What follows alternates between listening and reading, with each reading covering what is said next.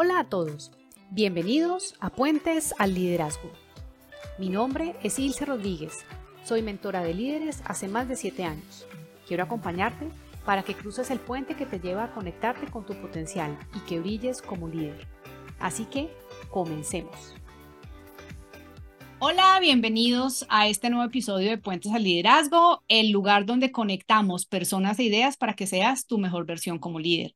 En esta ocasión estamos nuevamente en una entrevista eh, con una invitada muy especial llamada Ana Salazar, a quien conozco hace muchos años, pero que en los últimos hemos coincidido en formaciones y temas que compartimos relacionados con el desarrollo personal, la mente y demás. Entonces, Ana, te doy la bienvenida. Muchas gracias por aceptar esta invitación a esta entrevista para este podcast. ¿Cómo estás? Hola Ilse, muy bien, muy contenta de estar aquí. Muchas gracias a ti por la invitación. Me parece que es un espacio muy interesante para compartir estos temas y, y bueno, te felicito porque he visto tu tu podcast con un montón de temas interesantísimos alrededor de tu, de tu liderazgo y de todos estos eh, procesos que acompañas a ese nivel. Entonces, bueno, para mí es un placer estar aquí. Gracias a ti. Vale, muchas gracias, muchas, muchas gracias. Bueno, Ana, yo ya brevemente acabo de contar que nos conocemos hace mucho tiempo, pero para esta audiencia que no te conoce, cuéntanos quién es Ana Salazar y a qué te dedicas. Claro que sí, mira, bueno, ¿quién soy yo? Yo soy una apasionada desde siempre, desde niña, por el mundo interno, por sus manifestaciones, eh, y he dedicado toda mi vida a estudiarlo, a, practicar también desde la experiencia de la práctica que me da ser psicóloga clínica. Em, y ese es mi camino, eh, esa ha sido siempre mi pasión, el mundo interno, el desarrollo personal el inconsciente y toda esta enorme, eh, este enorme universo que somos como humanos, eh, yo diría que esa es la mejor manera de, describirme. Ay, qué bonito, una apasionada por la búsqueda eh, y el trabajo interno. Ana, mm, yo sé que tú tienes una formación que es muy especializada y muy interesante también, que tiene que ver con ser analista junguiana.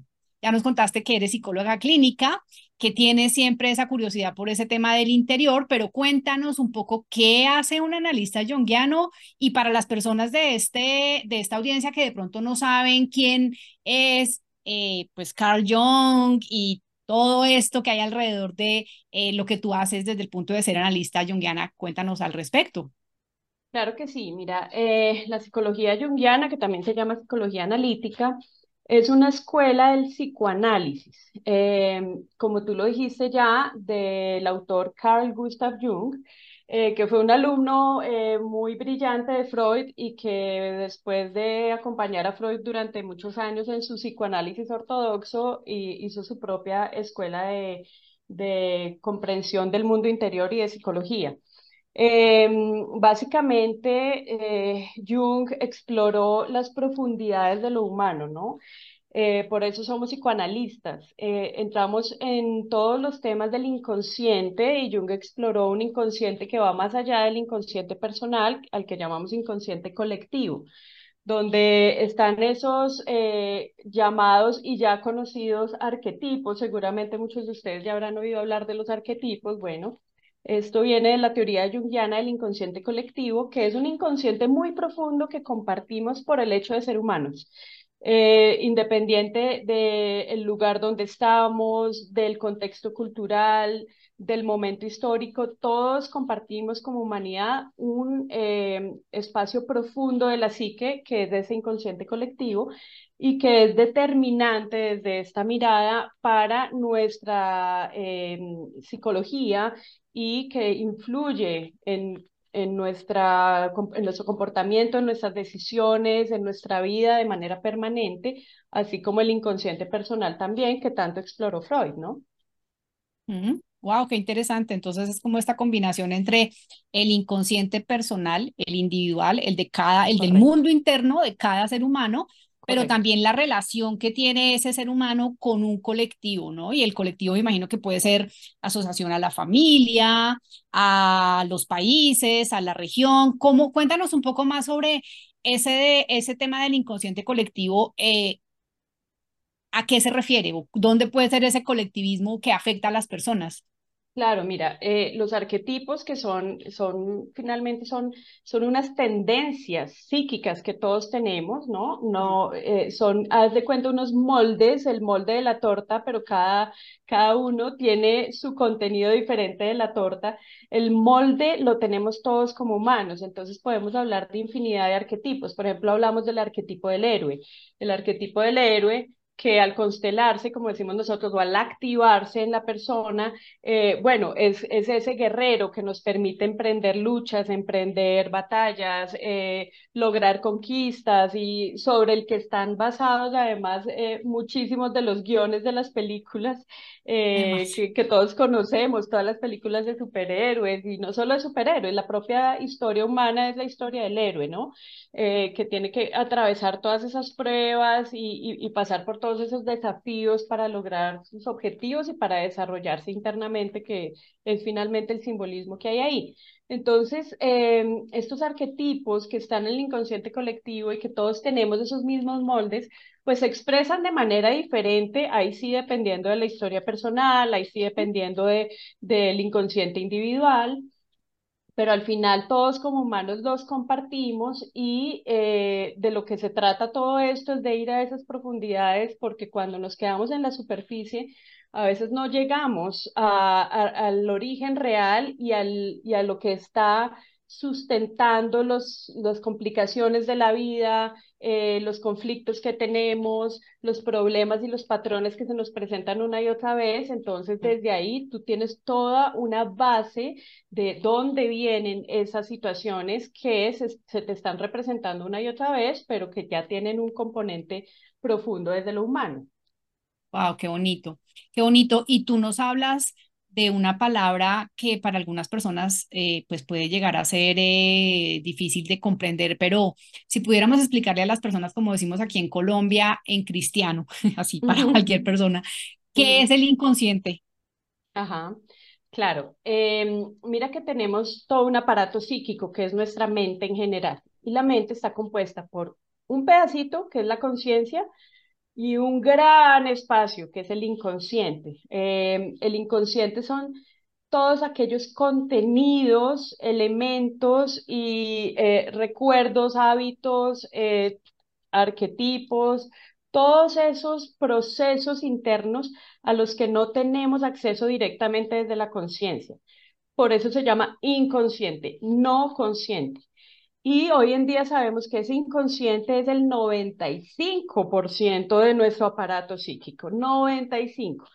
Y la conciencia es un 5%, 5. Y nosotros que creemos que nos manejamos desde nuestras decisiones súper racionales y súper claras, realmente no. Eh, lo que realmente está determinando nuestra vida es un, un espacio enorme de la psique, que es ese 95%, que es inconsciente, y por eso es importantísimo eh, tener ese acercamiento a qué hay en ese inconsciente, al autoconocimiento, al, al, desarrollo personal, todo esto, porque si no vamos por la vida guiados, eh, literalmente como en una balsita que va por el mar dejándose llevar por las olas y sin saber qué es lo que pasa, porque se pasan ciertas situaciones, a veces quejándonos quejándonos de nuestro destino y resulta que no hay tal, hay unos orígenes profundos que están internamente en cada uno de nosotros, pero que tenemos que explorar para poder eh, trabajar y superar en muchos casos, ¿no? Wow, qué, qué descripción tan clara y tan ilustrativa. Y a mí me gusta mucho lo que acabas de decir porque mm, este es un podcast que está dirigido a líderes y lo sé por experiencia propia pues desde lo que yo hago, pero también porque estuve eh, como líder durante mucho tiempo, que en ese mundo del liderazgo y en el mundo laboral, en los ambientes corporativos, tiende a haber muchísima racionalidad. Mm. Y tú dices, con esto que nos acabas de compartir, que lo que hacemos y cómo estamos y lo que decidimos está influenciado un 95% por el inconsciente y pareciera ser que en los entornos corporativos lo que funciona o lo que los mueve es el consciente, la racionalidad y demás. ¿Qué pasa, Ana, cuando en los entornos laborales las personas se mueven principalmente por eso que consideran que es lo racional, lo consciente, cuando están solo el 95%? ¿Qué es lo que pasa internamente con, con la gente? Es muy interesante, Ilse, esa pregunta y he tenido la oportunidad de trabajar en algunos talleres con estos entornos empresariales, corporativos y lo que te puedo decir es, el inconsciente siempre está hablando siempre está hablando. Así nosotros estemos muy conscientes, muy racionales, muy planificadores, todo lo que queramos, pero eso es una ilusión en realidad porque el inconsciente todo el tiempo se está manifestando. Entonces, lo que he podido ver con, con estas personas en los talleres, en estos entornos empresariales, empresariales muy interesantes, es cómo la gente se da cuenta que sus decisiones, incluso eh, la empresa en la que trabajan, ese trabajo y ese cargo que tienen, todo tiene un origen eh, que ellos no normalmente no son conscientes de eso, pero tiene un origen en el pasado, en la infancia, en patrones y mandatos y creencias familiares que están allí a nivel inconsciente, pero que están guiando completamente esas decisiones. Y es muy interesante cuando la gente hace clic y dice, pero claro, ahora veo que mi papá está completamente reflejado en esta situación que yo tengo con la autoridad y que estoy repitiendo lo mismo que me pasaba de chiquito en el colegio, en fin, en fin, eh, porque de ahí viene, el, el, inconsciente no se queda callado y no tenemos cómo además, y felizmente no se queda callado, porque la función del inconsciente es buscar equilibrio es generar equilibrio a nivel interno y cuando nos quedamos, por ejemplo, como el, el caso que tú pones, de mucha racionalidad y desde solo la razón o el intelecto, el inconsciente va a jalar para el otro lado a lo emocional, porque necesita buscar equilibrio interno. Entonces pasan cosas como que listo, tú tienes tu, tu, tu vida muy planeada, muy cuadriculada y todo, pero hay pum, viene una situación que te pone en una situación emocional muy difícil o muy confrontadora, o tu vida personal está muy eh, comprometida, o tienes situaciones que te sacan de esa zona de confort racional porque no, no, no, no es un equilibrio el que estás generando desde aquí, desde solo la racionalidad, el inconsciente jala para el otro lado. Claro, claro, y me acaba de resonar muchísimo lo que dices, y es que la función del inconsciente. Aquí me lo anoté porque me pareció súper potente esa frase y anótensela a las personas que nos están escuchando y es que la función del inconsciente es buscar el equilibrio. ¿El equilibrio en qué, Ana?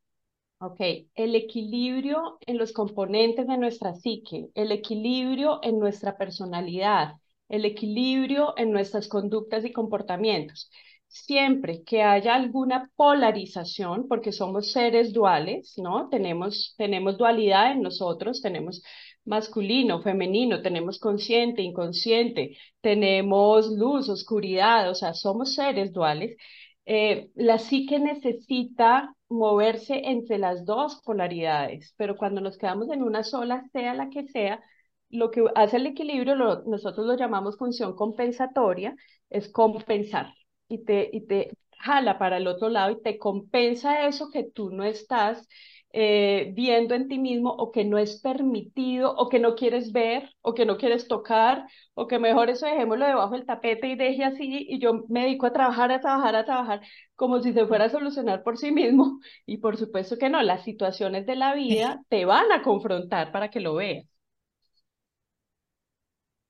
Wow, danos un ejemplo por, e, de, de, una situación de esas, donde hay un fuerte desequilibrio y el, y el, y el subconsciente lo que está haciendo es como haciendo un llamado al orden para equilibrar. Danos un, un ejemplo que tú hayas visto, no sé, de, de temas eh, de una persona que en teoría está muy bien en su vida, en su trabajo, como, como muy bien en teoría, pero de pronto aparece un desequilibrio de esos.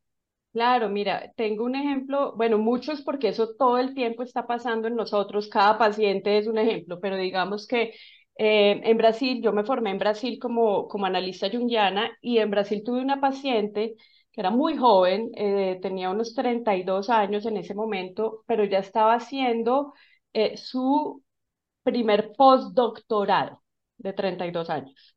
O sea, ella pegó pregrado, maestría, eh, doctorado, segundo doctorado, o sea, postdoctorado. Entonces, ella era pura, pura racionalidad, pura racionalidad, intelecto, solamente intelecto.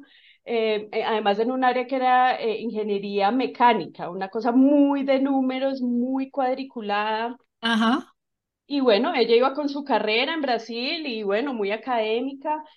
Y de pronto ella empezó a, a, ver que iba por la calle caminando en cualquier situación y le daban ataques de llanto incontrolables, como una niña chiquita, como una niña chiquita. Y ella no sabía ni por qué, ni le estaba pasando nada específico, ni, ni tenía una razón para estar triste. Y además una persona tan racional que además no, no, era, una, no era una mujer que llorara así pues eh, normalmente, ni muy sentimental. Y tuvo varias veces donde le daban ataques de llanto enormes eh, en, su vida cotidiana, lo cual para ella, claro, además siendo tan académica y tan racional, era muy incómodo. Entonces, claro, por eso ella llega a, consulta con esa situación que al final pues logramos eh, procesar y entender y ella entendió que ella estaba tan polarizada en un solo aspecto del péndulo, ¿no? Y de la dualidad, que el inconsciente ya no tuvo más remedio que jalar de esa manera fuerte, eh, decidida, eh, contundente para que ella viera que es que está completamente abandonado ese lado emocional que también es necesario y que también nos necesitamos desde el equilibrio. Entonces, ese es un ejemplo, digamos, de, de cómo esa racionalidad exagerada y que vivimos en sociedades que valorizamos mucho y aplaudimos mucho la racionalidad, eh, se nos queda de lado un aspecto importantísimo también, y que es la parte emocional, la parte sentimiento, el relacionarnos con el mundo desde ese lugar eh, que, que no es racional, pero que también nos da equilibrio y que, nos que hace parte de nuestro abanico de herramientas como humanos, ¿no? Claro, porque es que finalmente nos han enseñado algunas ideas eh, que nos han limitado la relación con el mundo emocional y entonces desde ahí nos cuesta o nos negamos, a mí me costaba mucho reconocer ciertas emociones o ponerme en contacto con ellas y la gente lo que quiere hacer es salir rápido y hacer de cuenta que eso no está como tú decías.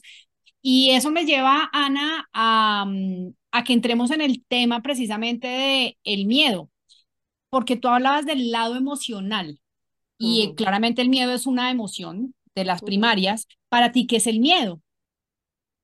Precisamente, el miedo es, como tú acabas de decir, una de nuestras emociones primarias, fundamentales, eh, parte del abanico que tenemos como humanos de supervivencia. Es decir, gracias al miedo hemos sobrevivido como especie porque hay un miedo adaptativo. Cuando tú tienes una amenaza al frente y como, digamos, eh, los primitivos lo tuvieron o si tú estabas en una sabana africana y tenías un, un león al frente, el miedo te permitía eh, reaccionar frente a esa amenaza y salir de ahí con la menor, eh, eh, las menores heridas posibles o el menor daño posible, que es lo que el cerebro eh, busca en ese momento inmediato. Entonces, si tú no tienes miedo frente a una amenaza inminente, pues la amenaza te llevó por, por el frente. Si tú estás parada y viene un tren y tú no sientes miedo, pues te quedas quieta mirando el tren y te llevó el tren literalmente. Entonces, es una emoción primaria que tiene un, eh, una función adaptativa y de supervivencia como base de, de, nuestra, de, nuestro, eh, de nuestras herramientas de emocionales, ¿no? Y desde el punto de vista racional, de lo que tú has tenido experiencia eh, trabajando con líderes, con equipos, en organizaciones, ¿cómo se relacionan con el miedo? Eh, organizacionalmente. Claro, es muy interesante porque nosotros, por un lado, hemos aprendido a vivir con miedo. Y, lo digo a todo nivel, no solo a niveles corporativos, sino que en nuestras sociedades modernas pues normalizamos el miedo y normalizamos el miedo desde chiquitos, además. Eh, pareciera ser algo como que es parte de, de, lo cotidiano. Vivimos en, en, unos entornos que están muy cargados de información, nada más ver un noticiero que te está todo el tiempo eh, mostrando imágenes de guerras, de contaminación eh, global, de sequía, de, de, violencia, o sea, es, es, puro miedo, puro miedo el que estamos recibiendo todo el tiempo del entorno en general. Y ya cuando entramos a entornos más específicos como el que tú preguntas eh, en, en, temas corporativos, pues allí también se he visto y, y, y, se desarrollan muchos miedos. ¿Miedos a qué? Por ejemplo, miedos a, a fracasar, el miedo al fracaso, el miedo a no ser suficiente. Eh, mm el miedo a la competencia desleal, el miedo a, a no poder eh, responder frente a un reto, el miedo a ser expuesto o a ser ridiculizado. Eh, estamos cargados de miedos en, en, todo nivel. El miedo, por ejemplo, que veo mucho, sobre todo en las mujeres, a no poder eh, equilibrar la vida personal con la vida laboral, a qué darle prioridad sin culpa, porque entonces viene la culpa, por supuesto, como consecuencia de estoy trabajando mucho o, estoy dejando de lado el trabajo o estoy dejando de lado la familia. Tenemos múltiples miedos, tenemos múltiples miedos, pero son miedos que parecen que como si fueran naturales, ¿no? Eh, eh, parece que fueran de esos miedos adaptativos. Y resulta que no, no. Para que un miedo sea adaptativo, primero tiene que haber una amenaza real y presente en ese momento que de verdad te amenaza tu integridad física o tu supervivencia. Eso. Eh, y segundo, tiene que ser un miedo que tiene una función, tiene que ser una que, que te sirva para algo. Si, entonces yo reacciono frente al león y, y me sirve para sobrevivir. Pero nuestros miedos modernos son miedos inventados, son miedos artificiales, son miedos a, uy, ¿qué tal que en esa reunión me falle el PowerPoint y entonces mi jefe diga que entonces yo no soy suficientemente bueno para este cargo y entonces mis compañeros, y pum, pum, pum, pum, pum, porque ahí se va la película. Y lo grave, lo más grave, Ilse, de todo esto es que el cerebro, cuando percibe miedo, reacciona como si la amenaza fuera real. Es decir, como si fuera un león y activa todos los mecanismos que activaría frente a un león, que son mecanismos fisiológicos donde se, eh, eh, eh, se, se, generan unos neurotransmisores, se generan las, el famoso cortisol, que es la hormona para lidiar con el estrés, la adrenalina, y tú no estás con un miedo real. Entonces, como nos la pasamos con miedo, nos la pasamos en un estado de, de, de exceso de cortisol, de exceso de estrés, de tensión permanente que no estamos diseñados para soportar. No, el, el, organismo no es capaz de soportar eso y eso tiene un montón de consecuencias. Si tú te pones a ver en, el, en, en, a nivel fisiológico lo que implica el exceso de cortisol permanente, el sistema inmunológico, el sistema digestivo, el sistema circulatorio, prácticamente todos los sistemas del cuerpo se colapsan porque en un momento de estrés real hay que darle prioridad a salvarte, a que tus extremidades se llenen de fuerza, se llenen, para eso es la adrenalina, y tú te puedas subir a un muro o un árbol. Pero si el miedo viene de un pensamiento y una fantasía catastrófica, pues el, el, el, cerebro hace lo que tiene que hacer, que es protegernos, pero lo que estamos haciendo es generar un daño permanente y por eso hay tantas enfermedades asociadas al miedo y al estrés. ¿Como cuáles?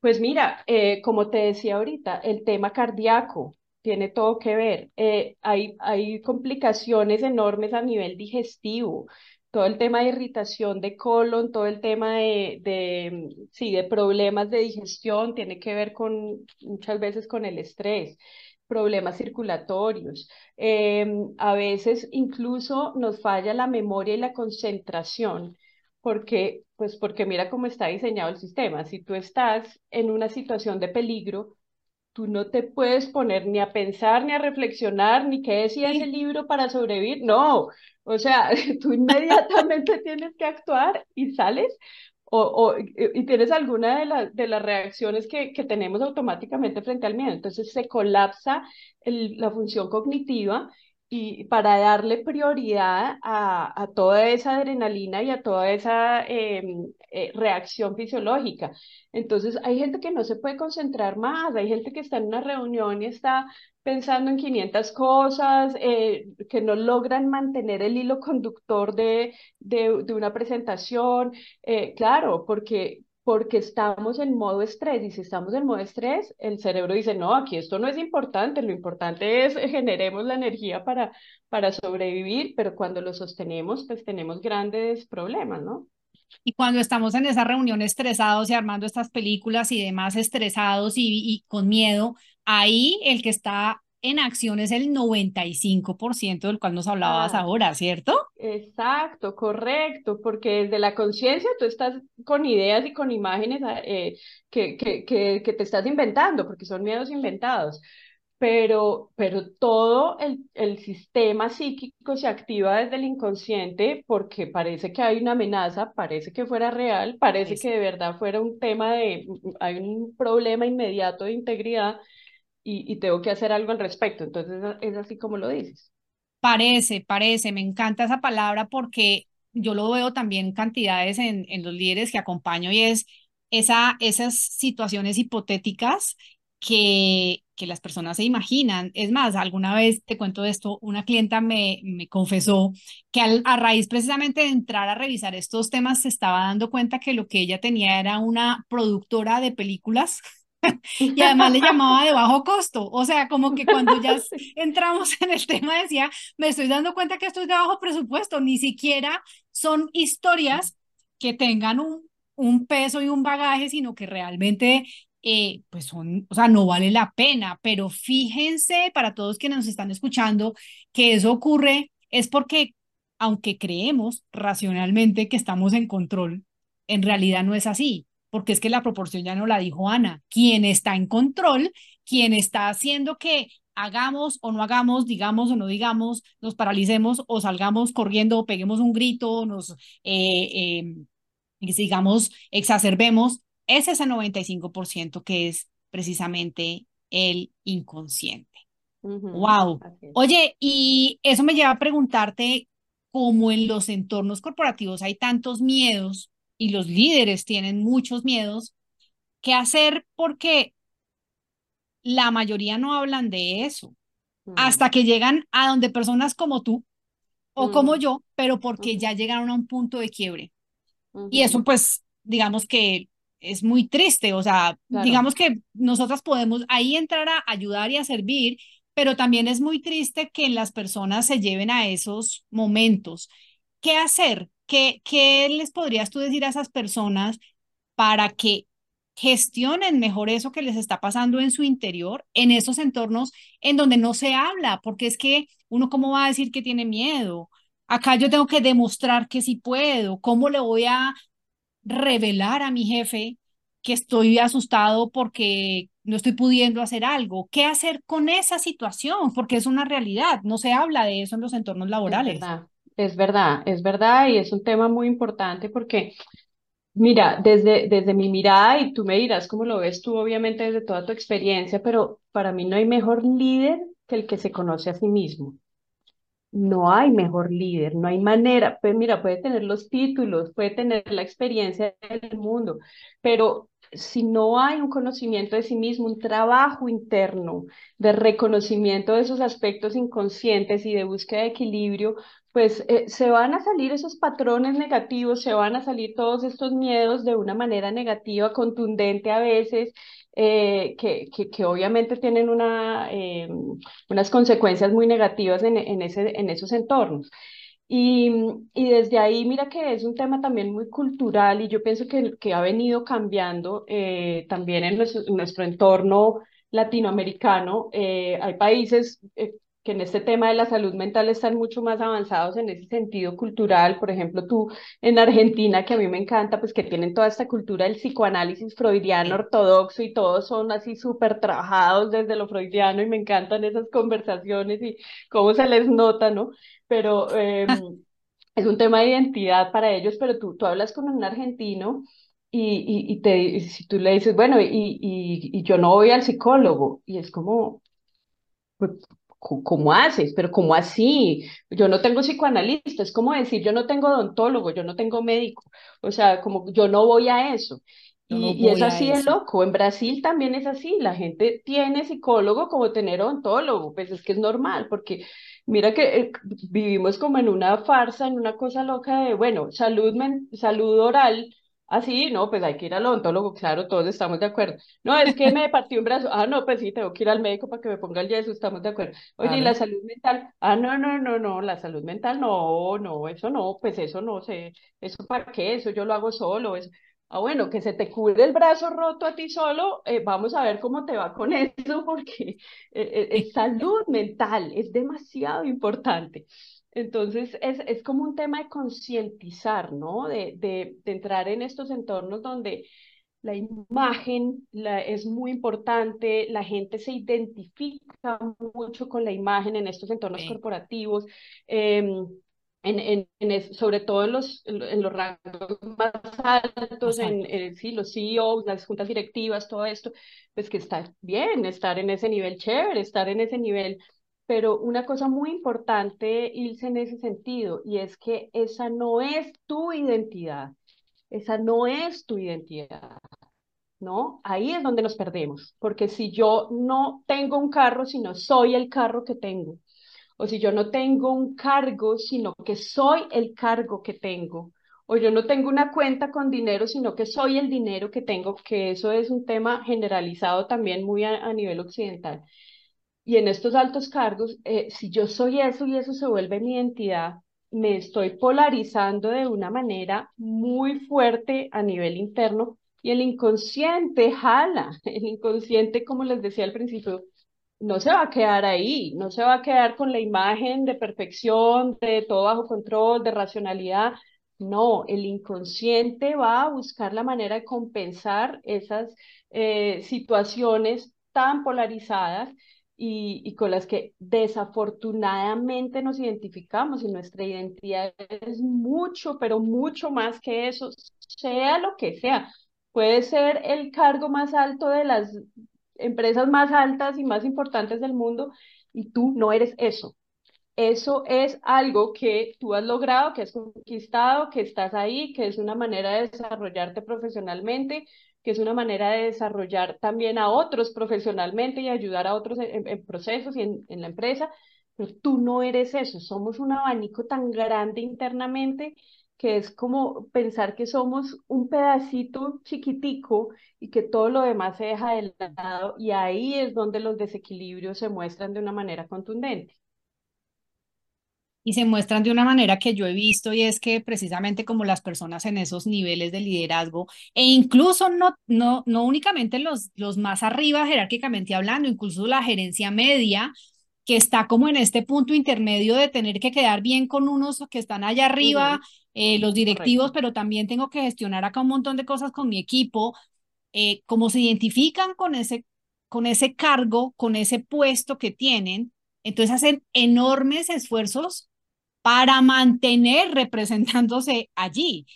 Eh, ¿Qué hacer? O sea, ¿qué se le puede decir a una persona que esté haciendo demasiados esfuerzos y seguramente con esto que nos está diciendo Ana, se está llevando a demasiado desequilibrio? ¿Qué hacer en ese caso? Claro, ahí lo importante es el trabajo interno, el trabajo de conciencia, porque mira, mira, mira hablando de miedo, ¿no? Hablando de miedo, si tú crees que tú eres eso, si tú crees que tú eres un cargo y ese cargo por alguna razón está en peligro, eh, hay una reestructuración en la empresa, hay una situación económica que amenaza eh, que se mantengan, digamos, los, los empleados o los cargos o el organigrama empresarial, cualquier, cualquier situación, incluso que llegue alguien que está, que, al que le pueden dar tu cargo si tú crees que tú eres eso, lo que se amenaza no es tu cargo, no es el trabajo. Lo que se amenaza es tu propia identidad. Identidad. Identidad. O sea, por eso la gente entra en estas crisis, en estos colapsos impresionantes por un movimiento de, trabajo, por, un, por, por ese tipo de situaciones de cambios a nivel interno en las empresas, y no solo en las empresas, pero en este contexto es muy claro porque lo que cambia no es mi trabajo, lo que cambia es mi identidad, es como que todo el sistema está amenazado gravísimo, de verdad, como si viniera literalmente un tsunami que ya está aquí encima, que estás viendo la ola que te llevó y te llevó, pero es un cambio de cargo. Eso, es como darle la proporción. Y es, es como tener esa conciencia de que estamos hablando, somos mucho más que eso, mucho más que eso. Entonces, bueno, ¿qué hacer frente a eso y qué decir? Es, es el trabajo interno, la conciencia, hagan procesos personales, procesos de, de, de, de, autoconocimiento. Hay muchas formas. Obviamente el psicoanálisis es una de las escuelas y dentro del psicoanálisis estamos los jungianos, los freudianos, los kleinianos, un montón de gente, que hay muchas escuelas, es decir, no, no, no, no necesariamente tiene que ser por ahí, eh, pero los procesos de, de, de, mirarse, ¿no? Eh, el tema de la meditación, que es tan importante, que tú lo conoces, Ilse, también, que, que, nos da una herramienta tan maravillosa, tan maravillosa para quitarnos esas contaminaciones y esas capas de lo que supuestamente es real y no lo es. Em, sí, todo, todos los procesos de autocuidado eh, eh, son absolutamente recomendables para salir como de esa ilusión también que nos hace tanto daño, ¿no? Y tú lo pones, digamos, en unas situaciones que pueden llegar a ser extremas como o, de extrema imaginación de un peligro potencial, como le dan mi cargo a otra persona, hay una fusión, llega un nuevo jefe, me va a sacar, digamos que hay unas situaciones que son como grandes, pero sabes, yo también que observo mucho en la cotidianidad. Mm. Esta persona que tiene que, o que cree que la manera de mostrar autoridad es hablando duro, por ejemplo, siendo fuerte, porque mm. eh, finalmente si no soy fuerte, entonces voy a parecer incompetente, o en la cotidianidad del miedo a compartir información, que también pasa un montón, eh, o delegar. Entonces, mm. fíjate que hay situaciones que son como de gran amenaza, como estas que nos acaba de compartir Ana, pero también hay unas que son mucho más del día a día, de lo que pasa en un momento de la mañana, cuando estoy en la reunión, cuando estoy hablando con alguien. ¿Qué tal el miedo que nos genera el, la invitación a recibir feedback?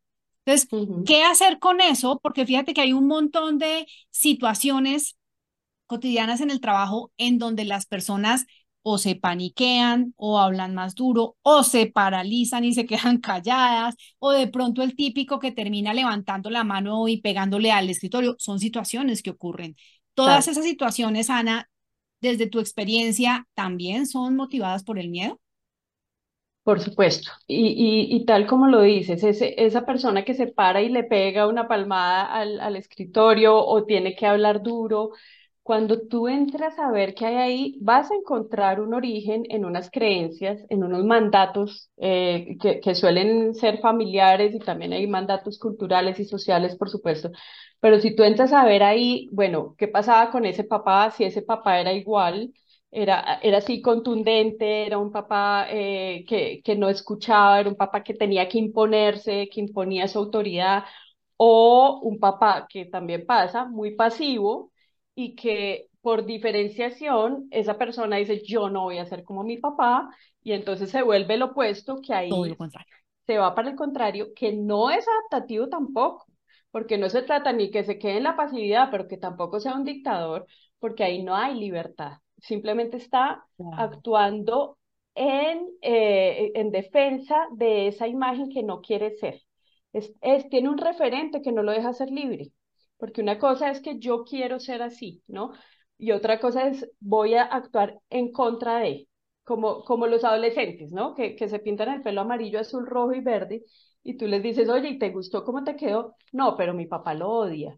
Entonces, ahí no hay libertad, ahí no hay libertad, todo lo contrario de libertad, ahí estás actuando por una referencia que te está coartando totalmente y que está definiendo lo que haces.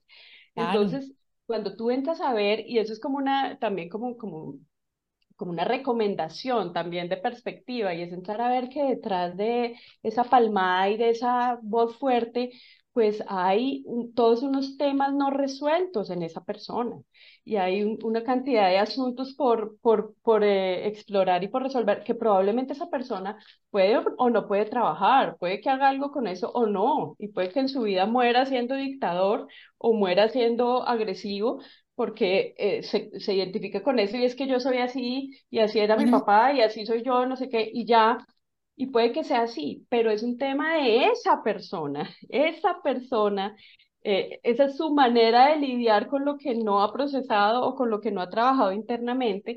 Y ahí es cuando nosotros tomamos distancia y decimos, ok, me, puede gritar, me puede interrumpir, me puede descalificar, pero la única persona que permite que, se que, que, que me descalifiquen a mí misma soy yo.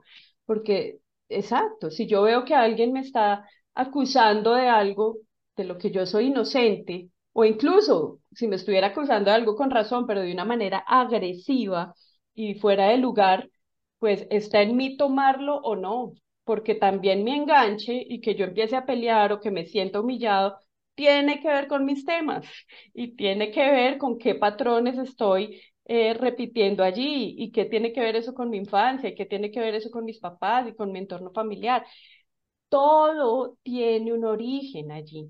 Y cuando lo podemos ver desde ahí, nos desenganchamos y nos volvemos observadores de eso que está actuando allí, de esa situación que se está actuando allí, pero ya no lo tomamos personal, sino que lo vemos como, hey, parte del proceso, ¿no? Y eso yo creo que requiere mucha madurez y mucha valentía y también de alguna manera mucha conciencia, de lo que estamos hablando acá, porque yo observo mucho personas que se cargan, pero carga total emocional y enganche, como tú lo decías, por culpa del otro. Porque el jefe le dijo, porque no le dijo, porque el otro es un envidioso, porque no me invitaron a la reunión, porque, porque no me avisaron que yo tenía que estar en tal sitio, porque me avisaron cinco minutos antes.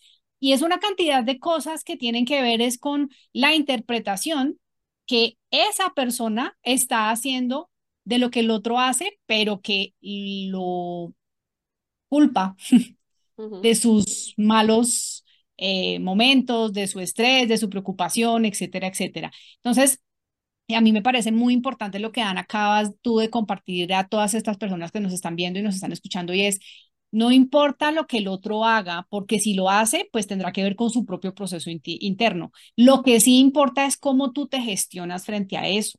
Si lo permites, si eres capaz de decir sí o decir no, o poner un límite o pedir que se calmen los ánimos, pero que así tú no conversas, por ejemplo, porque a veces, y como tú no tienes, en este ejemplo que acaba de llegarme pues como a la cabeza, como, como precisamente tú no tienes eh, identificado el origen de por qué no puedes poner límites basado seguramente en una figura de autoridad de tu casa, donde no se podía decir que no a la figura de autoridad, pues tú no lo haces en tu trabajo tampoco con tu jefe.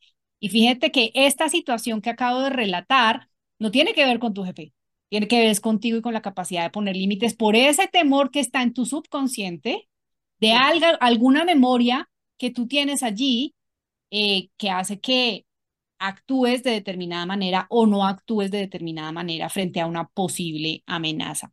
Wow, qué interesante todo esto, Ana. ¿Algo más que nos quieras compartir sobre, no sé, esta cotidianidad del miedo en los líderes? Sí, eh, con eso que tú dices y muy importante y, se los dejo como reflexión también. Esas situaciones que se repiten afuera, ¿no? Eh, yo, yo digo mucho, eh, ah, es que todos los jefes son iguales, ¿no? Es que siempre me pasa lo mismo en todos los trabajos, como si fuera un destino cruel, ¿no? Como si fuera una maldición gitana. No es eso, no existe eso. O sea, los patrones que repetimos afuera y si nos seguimos encontrando con personajes de, que, que tienen ciertas características específicas y que nos molestan, nos hablan de nosotros mismos, de temas que no, que no hemos visto en nosotros mismos y por eso repetimos patrones. Y, y, por poner un ejemplo, una persona que sufrió una herida de abandono en su infancia, esa persona tiende a ser abandonada en su vida o a abandonar. Entonces son personas que eh, son las que dejan la carrera por la mitad o que empiezan varias carreras y no siguen o que abandonan un trabajo y buscan otro y después eh, buscan otro, que es abandonar o abandono en términos de pareja o abandono en términos de familia, o que buscan ser abandonadas. Entonces, como que eh, son esas personas que son dejadas de lado, que no les avisan, que no las invitan, que no se enteran, que no, y, y uno va a ver y es el afuera mostrándotela adentro. Y sea, hay algo que yo siempre digo y siempre repito, y mira, después de 23 años que llevo en, eh, de, de, experiencia en consulta eh, con todo este mundo interno, con cientos de pacientes, la verdad más clara y más importante que yo puedo compartir con ustedes sobre el mundo interno es como adentro es afuera y como afuera es adentro. ¿Eso qué quiere decir? Que eso que está adentro por resolver, la vida me lo va a traer una y otra vez. Esos son los patrones, esos son, esos son las repeticiones que vivimos. ¿Para qué? Para que lo veamos. Entonces no es que todos los hombres son iguales, no es que todos los jefes son iguales, no, es que eso me lo está mostrando una y otra vez para que yo identifique en mí qué es eso que esa persona me está representando, que esa persona que me engancha y que me genera toda esa reacción emocional, física y a todo nivel, esa persona representa algo en mí. Y yo sé que eso es súper difícil, porque es que si uno tiene un, una eh, emoción muy negativa por alguien o detesta a alguien y uno decir, oye, pero es que eso es parte tuya, es como que el ego ahí mismo entra a decir, ay, no, no, no, no, yo no tengo nada que ver con el Señor, ni me parezco en nada, y empieza a actuar igual que el Señor, ¿no? Pero así funciona el inconsciente, así funciona el inconsciente. Entonces, es eso, es eso que se repite afuera, nos habla de adentro. A mí me encanta lo que acabas de decir porque además es como, para mí fue un déjà vu, porque parte de mis grandes descubrimientos cuando empecé precisamente en mi camino de trabajo personal fue darme cuenta que lo que yo criticaba de esos malos líderes, lo que más me molestaba, lo que más me enganchaba, era exactamente algo que yo, que yo también estaba en ese momento teniendo y manifestando. Y eso es muy duro. Eso entra el ego ahí a pegarte una patada y a decirte, no, no, no, eso no puede ser así. Pero en realidad, si uno tiene la humildad, la apertura eh, y la valentía de entrar a revisar, sí, por lo menos así ha sido en mi caso y no sé cómo será en el caso de lo que tú nos relatas de tus consultantes, cuando se dan cuenta que en últimas están resistiéndose a algo que la vida les está mostrando porque están ellos mismos. E, eso es lo más bonito, porque cuando esto que es duro se confronta, se ve, se entiende, eh, pasa algo que parece mágico y no es mágico, y es que el entorno se transforma el afuera empieza, en el afuera empiezan a pasar cosas inesperadas, aparece una oportunidad, eh, sucede que aparece alguien específico que era clave en ese momento, o sea, el afuera se empieza a transformar porque el adentro se transforma, por eso como adentro es afuera. Y eso parece magia y místico, y no tiene nada ni de místico, ni de mágico, ni de nada. Es la naturaleza humana que nadie nos explica desde prekinder, pero que deberían, porque como adentro es afuera, significa que esas situaciones de las que estamos para bien o para mal, porque pueden ser muy positivas también, están respondiendo a nuestro mundo interno y están respondiendo a eso, eh, a, eso que nosotros estamos generando desde adentro y, desde el miedo lo único que generamos es estrés y repetición. Eso es lo que generamos desde el miedo. Entonces, por eso es tan importante entrar, entender, analizarse y trabajar en uno mismo, ¿no? Y eso me lleva a hacerte una pregunta un tanto retórica, pero igual hay que hacerla porque pues la audiencia eh, creo que es importante que, que, que, que tenga como tu mirada al respecto y es, ¿y al final todo eso se puede resolver?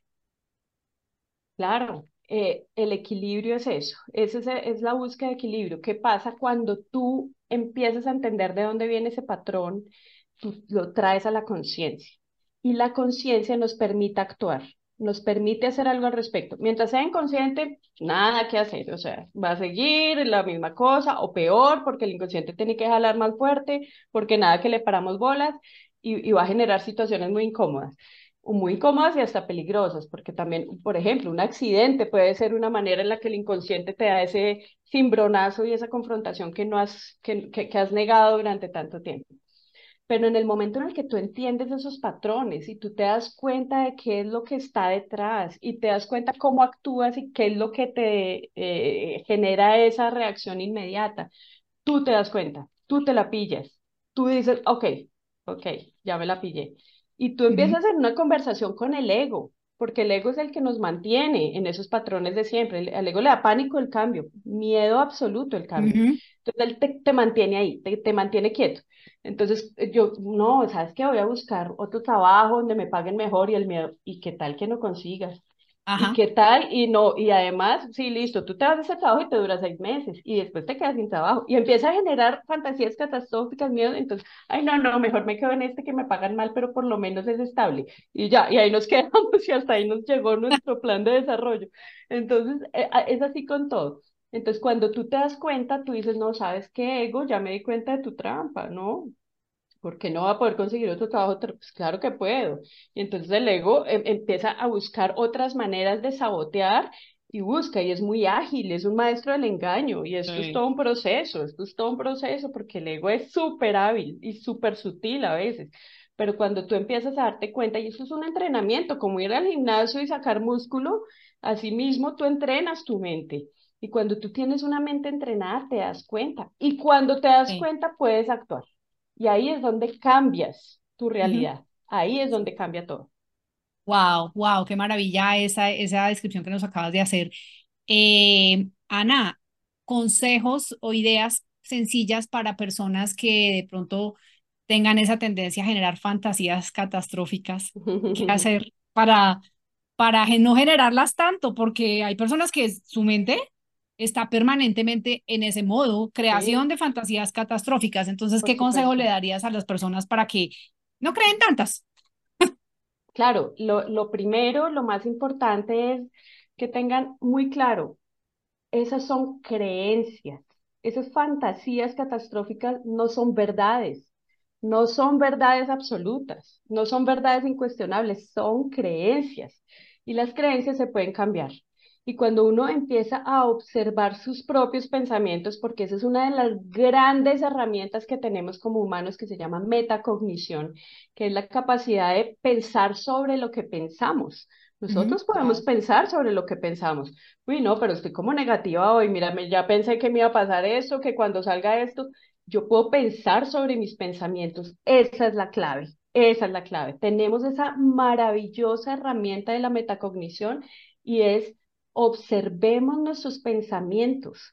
Si es necesario, escríbanlos, escriban qué están pensando. Y además, tenemos enésima cantidad de pensamientos, es decir, e, el, el, promedio más o menos que se, que se ha calculado es que tenemos 65 mil pensamientos al día. Y de esos 65 mil pensamientos que tenemos al día, el 90% es el estimado que son repetición del día anterior. O sea, nos quedamos en lo mismo, en lo mismo, en lo mismo, en lo mismo, en lo mismo. Ay, llegó una nueva oportunidad. Uy, sí, pero seguro eso va a salir mal porque eso tan bueno no dan tanto.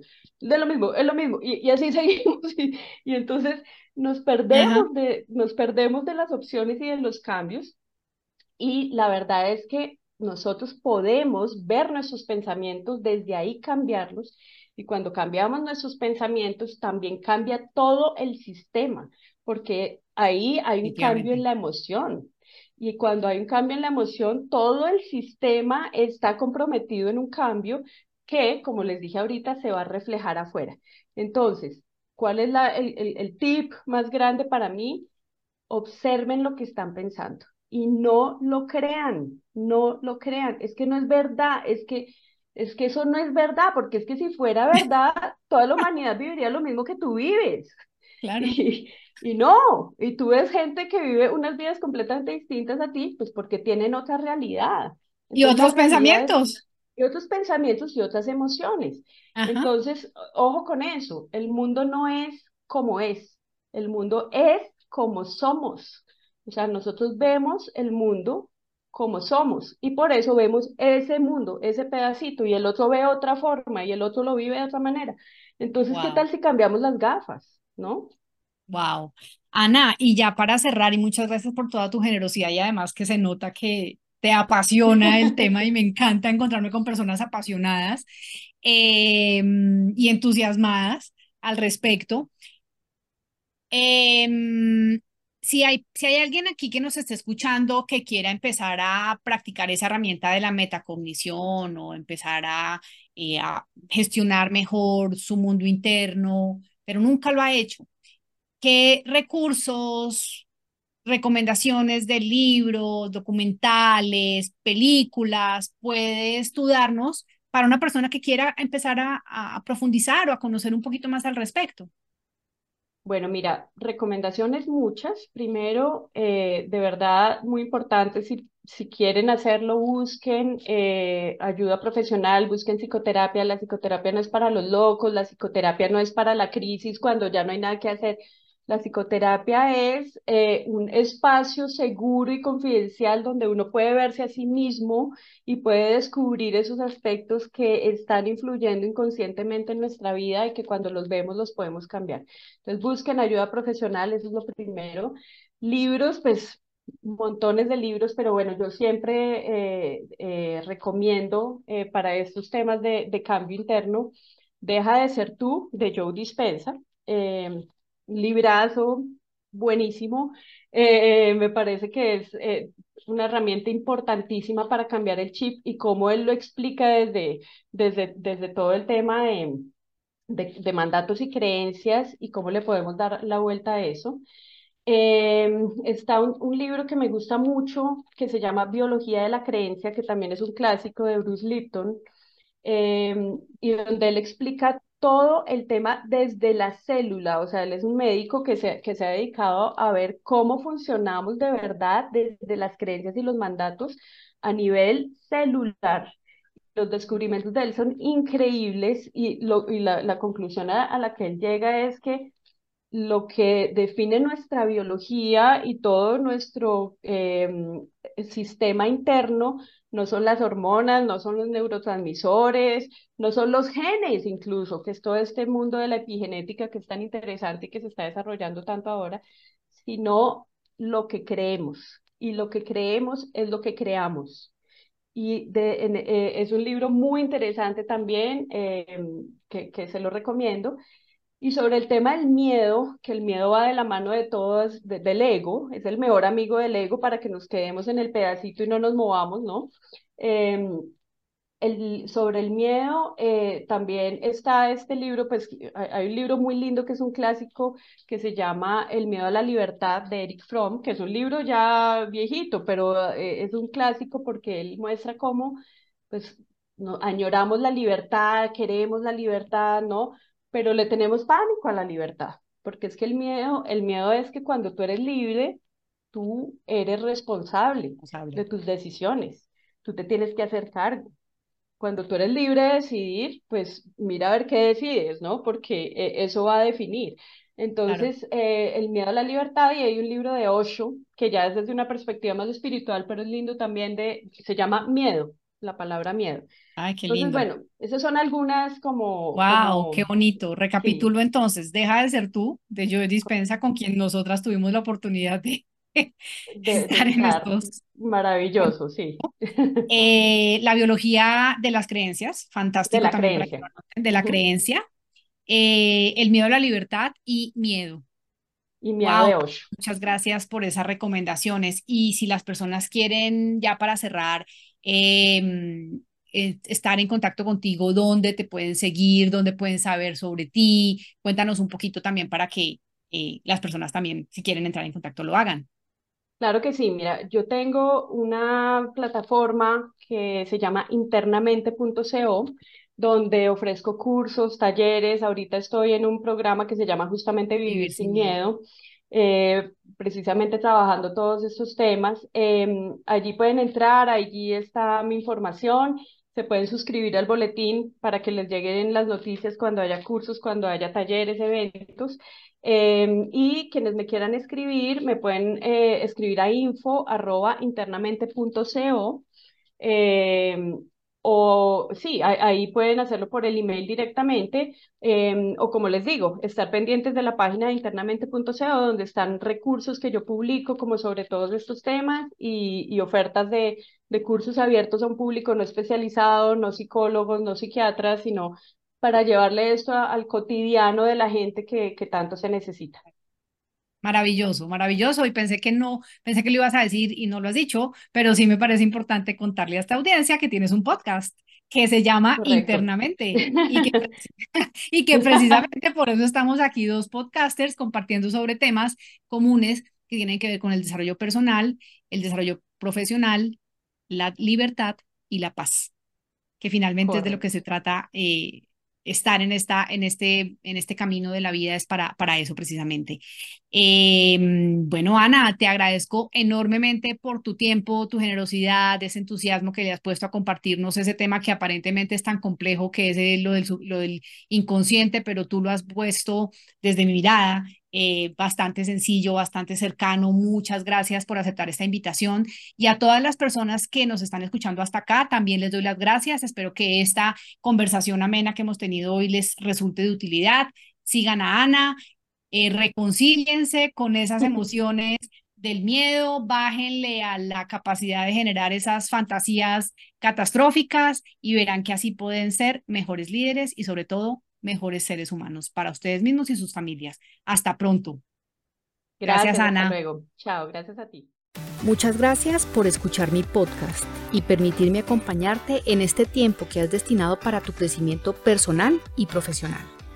Espero de corazón que te sirva para que seas el protagonista de tu propio liderazgo disfrutando del camino.